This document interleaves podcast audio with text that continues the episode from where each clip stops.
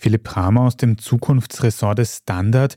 Wir sprechen ganz oft über Temperaturgrenzen, die wir bei der Klimaerwärmung nicht überschreiten sollten, 1,5 Grad oder 2 Grad zum Beispiel.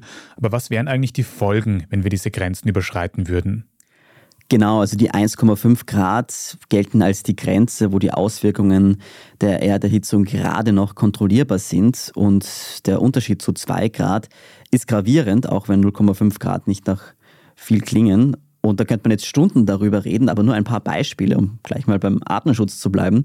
Also schon bei 1,5 Grad Erwärmung würden rund 70 Prozent aller Korallenriffe verschwinden, bei 2 Grad aber so gut wie alle. Und da geht es nicht nur darum, dass man beim Tauchen was Schönes anschauen kann, sondern auch um Ernährungssicherheit, um Küstenschutz, um Artenvielfalt, wo einfach sehr viele andere Dinge noch dranhängen. Es gibt bei 2 Grad noch längere Trocken- und Hitzeperioden, was zur Wasserknappheit führt. Pflanzen werden anfälliger für Schädlinge, auch wieder ein Thema der Ernährungssicherheit.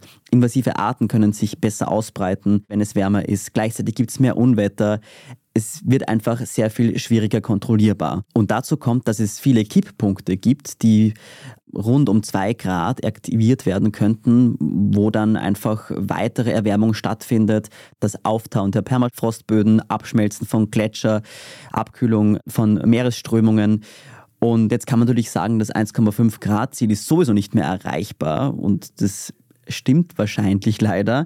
Aber selbst wenn das so ist, heißt es ja nicht, dass es jetzt egal ist, was wir tun, weil wir müssen später ziemlich sicher wieder CO2 aus der Atmosphäre entnehmen, um das Klima zu stabilisieren. Und das ist natürlich viel aufwendiger, als eine Tonne CO2 einfach nicht zu emittieren.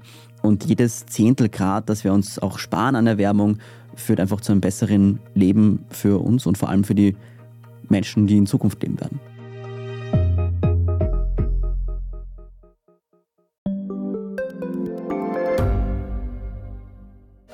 Bin die Franziska. Ich bin der Martin. Und wir wollen besser leben. Lohnt sich 10.000 Schritte zu gehen jeden Tag? Ist das Großraumbüro wirklich so schlecht wie sein Ruf? Spoiler, ja. Bringt's was, Intervall zu fassen?